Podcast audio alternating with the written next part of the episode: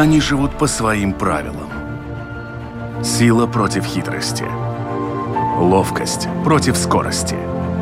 Иногда нам кажется, что они нам подчинились. Или что знаем о них все. Но чаще это не более чем заблуждение. О нас в жизни животных и о них в нашей жизни. В программе «Дикая натура». Хищные животные зачастую возвращаются с охоты несолоно хлебавши, но некоторые виды ставят рекорды результативности при поимке добычи. Кто-то скажет, что это представители семейства кошачьих, но процент успешных нападений у кошачьих далеко не самый высокий. Например, бенгальский тигр настигает свою добычу в одном случае из 20. Можно предположить, что залогом успеха является командная работа, но и тут все относительно. Лишь в 30% случаев групповая охота львов бывает удачной. Охота стаи лучше получается у семейства псовых. Гиеновидные собаки, например, повышают шансы на успех до 67%. Однако вся эта беготня выматывает и псовых. Они охотятся лишь один или два раза в сутки, при этом добытая пища делится на всех членов стаи. Рекорд результативности принадлежит насекомым. Герой сегодняшней программы «Дикая натура» летально заканчивает 95% своих атак на выбранную добычу и держит пальму первенства как самый смертоносный хищник планеты. И, кстати, очень распространен в том числе в Латвии. И вы не поверите, но это стрекоза – Именно о ней беседуем сегодня с человеком, который очень серьезно изучает этих насекомых и даже является автором научного труда, посвященного этим крылатым истребителям. Мой собеседник – энтомолог Мартин Шкалнинш. Мартинш, здравствуйте. Добрый день. Прежде чем перейти к стрекозам в том виде, в котором мы их знаем и периодически встречаем, я предлагаю начать историю становления этого крылатого хищника с самого рождения. И это очень увлекательная история, настоящий триллер, а для соседей молодой стрекозы фильм ужасов. Как правило, у насекомых стадия детства или личиночная стадия, она мало связана с будущим образом жизни. В том смысле, что личинки обычно довольно неуклюжие и беззащитные. Но это ведь не тот случай. Да, конечно со стрекозами все немного иначе, потому что э, уже очень скоро, когда после того, когда они вылупляются из яиц, они становятся хищниками. Э, конечно, в самом начале они охотятся на очень э, маленьких животных, которых мы даже иногда так, ну, э, с глазом не видим, там всякие маленькие... Э, Личинки других водных всевозможных ну, да, обитателей. Очень, да, но э, потом, когда эти личинки э, взрослеют, они уже начинают охотиться на других э, насекомых, э, иногда на, на, на мальков э, рыбы и, и, или на головастиках. Ну, они так, э, скажем так, они так очень интеллигентно э, выбирают жертву, с которой они могут справиться. Э, мне доводилось видеть процесс охоты личинки стрекозы, и э, последнее, наверное, слово, которое я бы употребил, это интеллигентно. Да, ну это я, я, э, я имел в виду в том, что, например, личинки водных жуков, они иногда охотятся на животных, которые гораздо больше э, их самих, и, и, и ну, они даже могут э, покусать э, человека, хотя, ну, с человеком они не может справиться. Ну да. Это в основном водяные клопы, какие-нибудь и жуки-плавунцы из крупных. Э, да, да. А стрекоза, да, она в основном выбирает себе жертву, которую она точно может одолеть. Да, именно так. Мы говорим сегодня о стрекозах, и здесь, я думаю, что также стоит упомянуть, что это один из наиболее древних вообще, в принципе, видов или одна из наиболее древних групп насекомых вообще, которые населяют планету Земля. Да, это так, потому что э, стрекозы э, обитали Землю уже 360 миллионов лет э, тому назад, и с тех пор э, э, они, ну, очень мало менялись. Ну, то, то есть форма тела, крылья, ну, очень, ну, немного поменялось. Э, да, они стали немного меньше, потому что э, во время эволюции, ну, оказалось, что такой э, большое тело, ну, невыгодно, чтобы выжить. Но если сравнить э, стрекоз вот таких, как, каких мы видим шассы и тех, которых э, можно найти в раскопах, то видно, ну, это ну, почти тот же самый животное. Э, в различных э, очерках, которые писали палеонтологи, я встречал, что вот эти самые древние, самые первые стрекозы имели размах крыльев порядка полутора метров. То есть, если мы представим себе вот этого птеродактиля, то, в общем-то, сейчас при том, насколько успешный хищник-стрекоза в своей жизни. А в самом начале программы я уже сказал, что их процент успешных охот доходит до 95%, что делает их абсолютным лидером в топе хищников по результативности. То при таких размерах, которые у нее были во времена динозавров, условно, она бы здесь наделала бы нам дел, я думаю, очень много. Ну, может быть и так, но э, с другой точки зрения, наверное, тогда, когда стрекозы были очень большими, э, их жертвы тоже были больше, чем сейчас. Потому что, ну, э, если такие стрекоза летали сегодня, ну, э, они могли охотиться только на птиц, вряд ли они могли бы охотиться на бабочек или, или комаров, которых они ну, с такими размерами, может быть, даже не могли увидеть. Почему энтомологи настолько серьезно увлеклись и настолько серьезно занимаются вопросом стрекоз, что их выделили вообще в отдельный самостоятельный отдел или даже инфракласс? Uh... Ну, э, тут э, этот вопрос не, не только насчет стрекоз, но, в принципе, э, человеку всегда хотелось, э, ну, чтобы все было разлажено по полкам. И, э, ну, если что-то делить, классифицировать.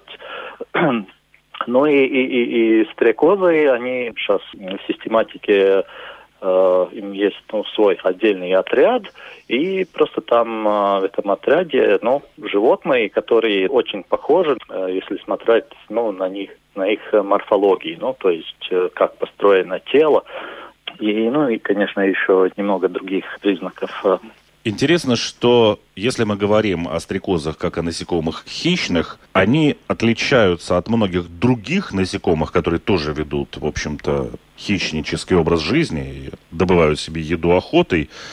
Они не являются какими-то узкоспециализированными, то бишь они питаются вообще всем, что они могут поймать и съесть. Да, в каком-то э, смысле так и есть, но э, можно все-таки разделить стрекоз тоже ну, так, на таких э, разных группах. Э, например, одно такое деление это как они охотятся э, на, на своих жертв.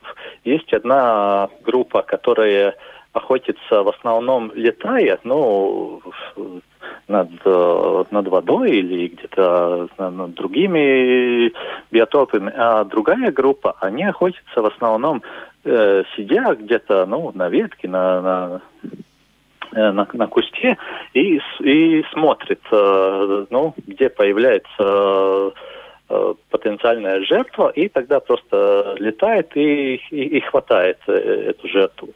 Э, ну и, в принципе, это и, и дает такое... Ну, ну классификацию их, да?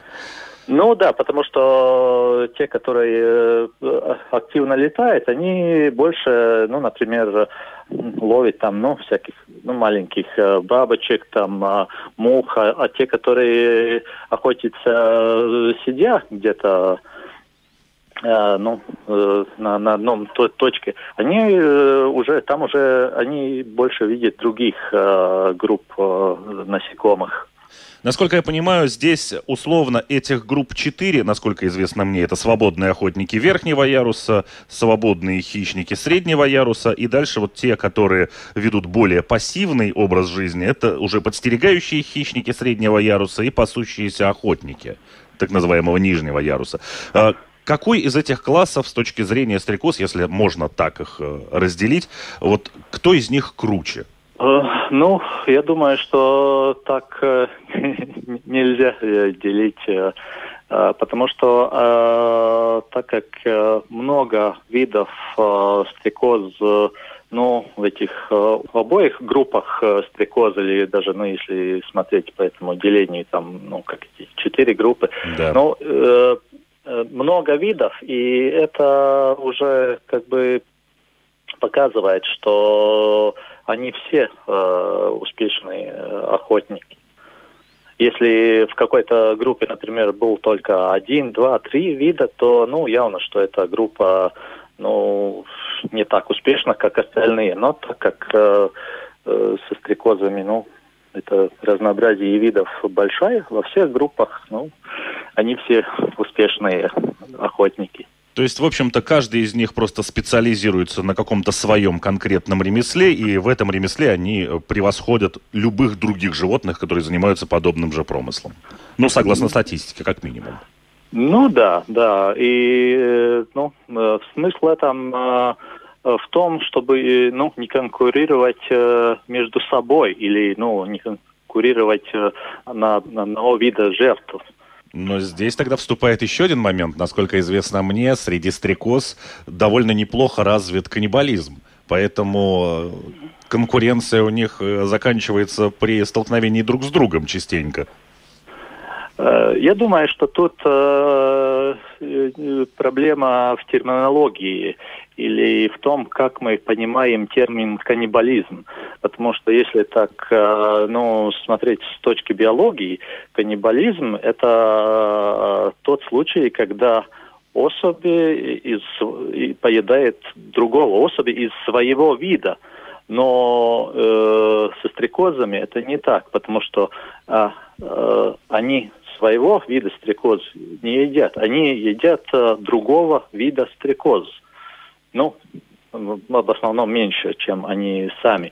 Так что это нельзя считать э, таким, э, ну, э, классической выраженном э, каннибализме. То есть, условно, э, туземцы, которые съели Кука, не были каннибалами, потому что он был из другого вида людей? Ну, так, так можно сказать, но, но если мы смотрим на человека с точки зрения э, классификации, то, то, то, то вид один и тот же человек, Homo sapiens. Хорошо. А что касается продолжительности жизни у стрекоз, здесь э, есть очень большой перекос, и тоже не очень понятно, почему так сложилось. Сами личинки вот в этой своей водной стадии развития, они живут довольно долго. По-моему, там до 6 лет какие-то развиваются. А стрекоза имеет настолько короткий век жизни. Да, ну тут этот, э, тут э, и надо смотреть, э, где мы смотрим на стрекоз. В южных регионах планеты или в северных, потому что это очень много связано с климатическими условиями. Потому что даже один и тот же вид может, ну, эта длина жизни может отличаться. Например, есть такая такой вид э, стрекоз, стрекоза император, который встречается ну, во всей Европе. И, например, в южных э, частях Европы ну, эта личинка развивается в течение одного года. Ну, например, там в Скандинавии они могут как личинки жить там до 5 лет. Ну, это, это очень много связано с тем, как, э, как успешно они могут э, кормиться. Ну, много э, корма или, или мало. И, конечно, из, это зависит от температуры окружающей среды. Ну, то есть, то есть воды, потому что ну, вода не так быстро разгревается, как, например, воздух. И, и, и вот эти ну, взрослые насекомые, они могут ну, э, там э, с утра быстро нагреться и тогда уже активно охотиться на других насекомых. Вы сейчас э, упомянули стрекозу императора. Это латинское название Анакс император? Да, да. То бишь это одна из э, тех стрекоз, которые входят в Красную книгу, и это один из самых крупных видов, существующих на Земле, если я правильно помню. Ну, в Европе, э, да, один из, из, из самых э, больших видов, но, но, но не самый большой. Есть э, несколько видов, которые немного побольше, э, и если мы смотрим фауну мира, тогда, ну, э, точно не самый большой, но, ну, для, для Латвии, для Европы, да, это, это один из, из, из самых э, больших видов. При этом их очень не любят те, кто занимается разведением рыбы, поскольку личинка вот этого дозорщика императора не гнушается тем, чтобы напасть на мальков карпа и линя. Это для наших слушателей, чтобы они понимали, о, о, каких размерах, в общем-то, личинки идет речь. Я понимаю, что это, наверное, на какой-то начальной стадии вот эти мальки карп, потому что рыба слишком крупная для стрекозы. Да, да. Ну, личинки могут быть примерно ну, до э, 5 сантиметров длины. И, соответственно, они охотятся, ну, на мальков, ну, которые там, ну, может быть, э, ну, два, ну, максимум, максимум три сантиметра.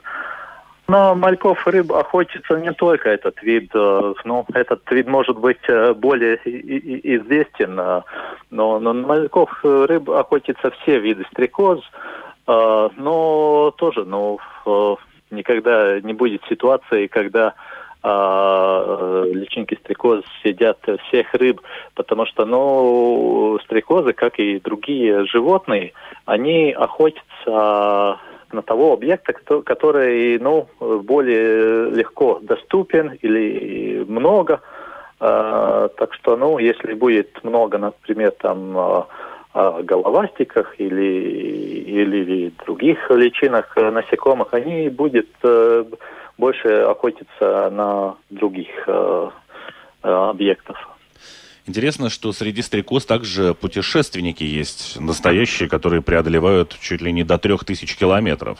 И, и, и это э, очень такое интересное, и я бы сказал, э, неизученное э, явление, когда стрекозы, да, да, иногда даже те виды, которые встречаются у нас и ну, нормально ну, не летает там дальше там 2-3, ну, может быть, 10 километров от места рождения, но э, иногда вот как бы включается какой-то механизм, что они начинают э, э, ну, делать такие стаи и, и, и летать э, в каком-то направлении.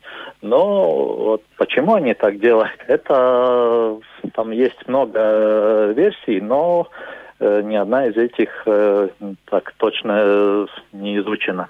Ну да, учитывая, в общем-то, достаточно серьезно ограниченную продолжительность жизни, это такое увидеть Париж и умереть. Пролетел куда-то и там, в общем-то, свои дни и закончил существование. Ну да, да. Ну, в принципе, стрекозы, как и другие животные, э, они, ну, их, э, ну, если можно так сказать, цель жизни – это, ну, размножаться, э, питаться и размножаться. Им не очень-то важно там искусство или, или что-то другое, что важно нам. Но вот э, если смотреть на самых этих животных, э, э, с нашей точки зрения, ну, они, я думаю, что они дают нам очень много таких э, позитивных эмоций, потому что, ну, все-таки животное сравнительно э, большое, ну, есть разные цвета. Там даже если сравнивать э, э, как окрашены те э, стрекозы, которые живут у нас и, и, и в тропиках, то, ну, те же самые окраски. Ну, просто у нас может быть немного меньше этих комбинаций. Э, но так же, как в тропиках, у нас есть там красные, синие, голубые, зеленые стрекоза. Прежде чем мы перейдем к тактико-техническим параметрам, а там они тоже умопомрачительные, я предлагаю немного остановиться для нашей детской рубрики.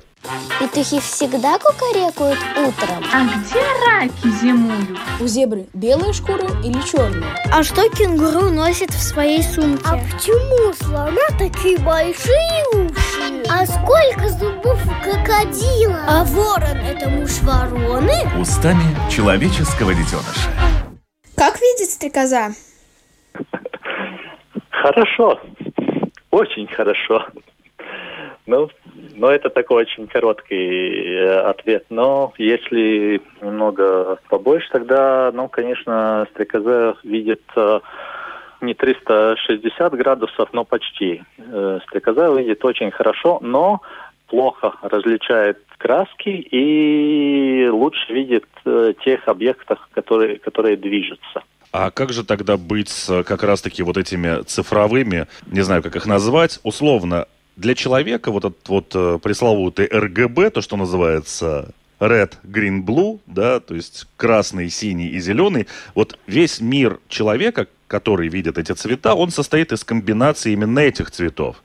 А насколько известно мне, я где-то видел в одном из э, научных трактатов, что у стрекозы вот эта картинка определяется одиннадцатью цветами. А вы говорите, что она очень плохо различает цвета. Ну, как сказать, тут, наверное, очень э, трудно это объяснить э, с той точки зрения, ну, что нам очень трудно со своими не только с глазами, но и, и мозгами смотреть, э, как э, мир видит другие животные. И, ну, это как мы это потом пытаемся передать другим. Я, я бы хотел сказать, это немного такая не спекуляция, но интерпретация, как мир видит стрекоза. Но, ну, конечно, эти нюансы, ну, красок или, или даже, я не знаю, это э, можно ли считать, ну, краска или даже, ну, полукраски. Ну, конечно, это лучше, чем у, у нас. Ну, да, то есть э, единственное, что мы можем совершенно точно сказать, это то, что мы не можем себе даже представить вообще, как выглядит мир с точки зрения стрекозы. У нас как минимум на 8 цветов меньше определяющих цветовую гамму, чем у стрекозы. Ну да, но если мы у любого человека спросим, сколько цветов э, ну, мы можем различить, ну, кто-то скажет э, 7, кто-то скажет больше, не считая то, что, ну, как бы э, все цвета комбинируются только из, из трех цветов, но, но, но если так мы смотреть в природе, ну, мы же, мы же можем различить больше красок, чем только три. Конечно. Второй вопрос тоже от подрастающего поколения. Почему она переливается? Тут мне будет э, трудно ответить, потому что этот вопрос я не исследовал. Э, тут, тут, тут, наверное, даже больше надо было спросить у Э, у тех, которые занимаются оптометрией или даже э, как устроен наш глаз. Ну, конечно, это, это, это связано с том, как, как эти цвета... Э, То есть, в общем, ну, это просто преломление солнечного света, который попадает, а из-за того, что те же крылья у нее имеют огромное количество граней, они такие ячеистые, то и, собственно, мы видим разное отражение вот этого света солнечного. Да, да. Ну и, и, и, и, э, и что я могу сказать еще? Я думаю, что этот вопрос очень хороший пример в том, что, ну, э, например, я, э, ну, стрекозами интересуюсь э, 20 лет, но до сих пор у меня есть многие вопросы, на которые э, я не знаю или мне очень трудно ответить, потому что, ну, это ну, разные аспекты жизни, стрекоз или как устроено тело. Ну, там столько разных э, аспектов, что ну, для одного человека это может быть слишком много. Очень интересно, что и у людей вот за все время, которое человек наблюдает за этими э, насекомыми, сложилось очень сложное отношение к этим стрекозам не как у ученых, а как у простых созерцателей. То есть, э, например, на акадском языке есть определенный эпос, где у шумеров идет упоминание, что насекомые эти пример невозможности бессмертия. У японцев остров Хансю, у него второе название Акицусима. И дословно это переводится как остров Стрекоза. И еще у японцев э, в эпоху Ямато при императорском дворе Стрекоза была символом власти. То есть здесь мы видим какое-то достаточно позитивное отношение к Стрекозе. Ну, даже если смотреть, и, ну, где стрекозы встречаются у нас тут э, рядом, ну, в реальной жизни, э, то мы можем найти очень много, ну, таких, э, ну, предметов, э, вещей, э, потому что у нас э, в литературе есть там детские книги про стрекоз, э, есть э, некоторые пословицы, которые связываются с стрекозами. Например, э, ну, в Латвии довольно много этих пословиц связано с том, если там, например, много стрекоз видишь, то будет хорошая ловля рыб, или если стрекоза летает в сторону моря, тогда будет дождь или если в сторону леса, тогда будет ветер. Также разные географические названия у нас есть, потому что ну, есть э, даже два поселка Спары в Латвии, э, железная э, станция Спары, в нескольких городах есть э, улица э, ну и, и, и так далее. Ну, вот интересно, что как раз-таки вот у нас в Европе, если уж мы говорим о нашей части континента, да, у японцев это, как мы уже говорили чуть ранее, это символ власти, а в Европе там начинается просто мракобесие. Они часто связаны вообще с нечистой силой, выступают как ездовые животные черта. А у шведов вообще считалось, что дьявол использует стрекоз для взвешивания людских душ. Откуда это все? Почему да, такой ну, негативный заряд? Я думаю, что это, ну, только в какой-то части негативный заряд, потому что, например, говорить о, том, ну вот, если мы видим много стрекоз, то будет хорошая ловля рыб. Это же позитивно. Это позитивно, но это примета. Это как раз-таки не относится к мистификации животного. Или, допустим, а, в Уэльсе, да, на валийском языке стрекоза буквально переводится как «слуга гадюки». Где гадюка, где стрекоза? Да, ну э, вот э, это, это, это еще, наверное, один вопрос, который даже ну, не относится к биологам, к, к э, которым больше, наверное, знают даже ну, филологи. Хорошо, я думаю, что на самом деле вот сейчас мы будем потихонечку начинать закругляться со стрекозами и вернемся от э, басен. Кстати, о баснях вы упоминали о фольклоре. Вот тот же самый басня «Стрекоза и муравей», написанная Крыловым, говорит нам об одном. Крылов вообще ничего не знал о жизни стрекоз поскольку они не пляшут и не поют, а постоянно находятся в пределе. А в басне как да. раз-таки муравей там, он все готовился к зиме, а стрекоза занималась увеселительными прогулками. Но если мы вернемся все-таки к техническим параметрам стрекозы, вот здесь на самом деле начинаются совершенно помрачительные вещи с точки зрения практически всего. Во-первых, стрекозы безумно быстрые. Максимальная скорость практически 60 км в час. Да, но такой скорость э, может э, достичь только ну, большие виды стрекоз. И даже не все виды. Сама вот эта вот э, их успешность охоты, насколько мне известно, закладывается в то, что мозг стрекозы он заточен на охоту настолько, насколько, я не знаю, сейчас где-то плачет э, военный, который бы хотел себе такое оружие.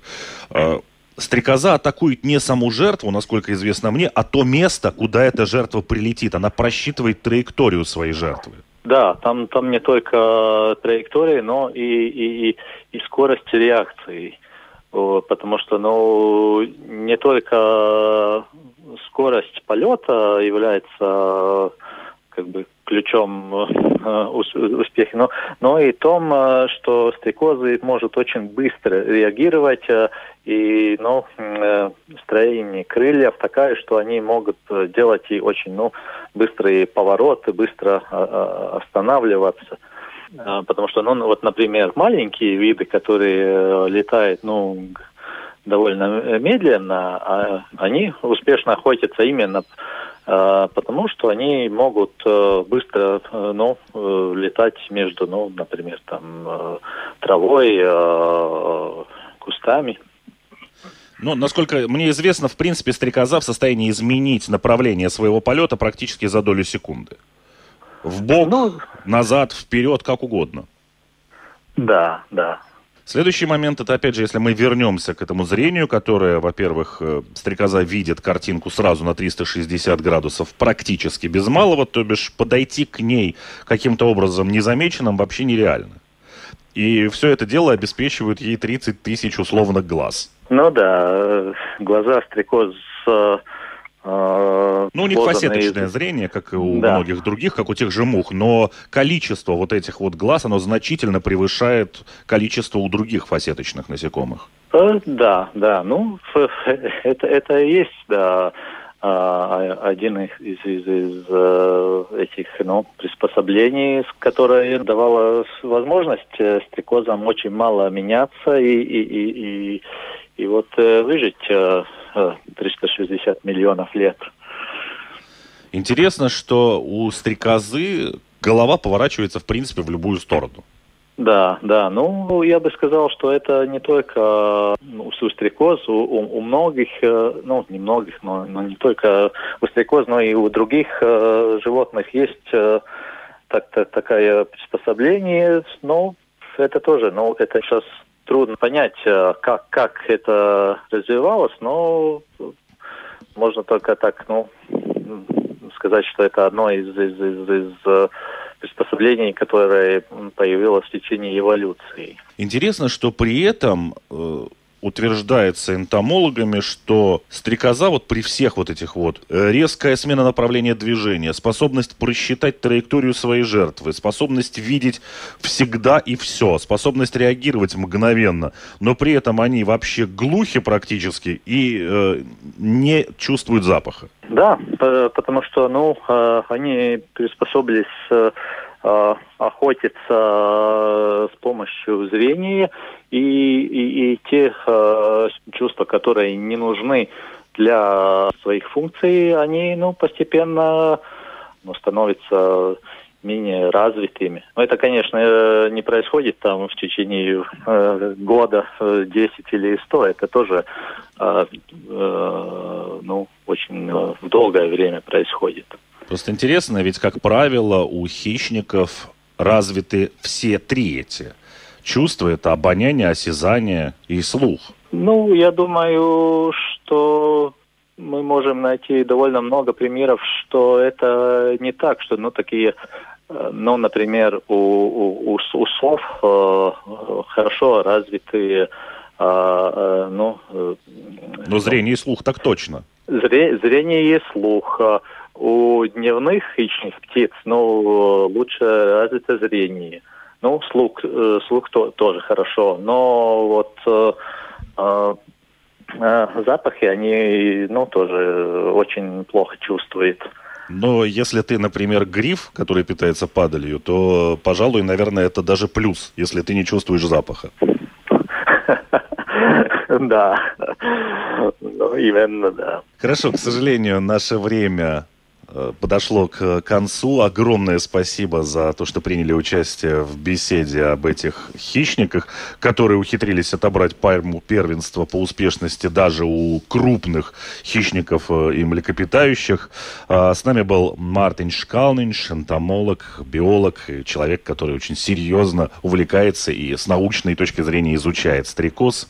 Это была программа «Дикая натура». Марис, спасибо вам за рассказ. А, Ну, спасибо, до свидания. да. Они живут по своим правилам. Сила против хитрости. Ловкость против скорости.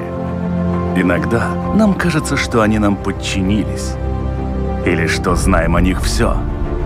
Но чаще это не более чем заблуждение. О нас в жизни животных и о них в нашей жизни. В программе «Дикая натура»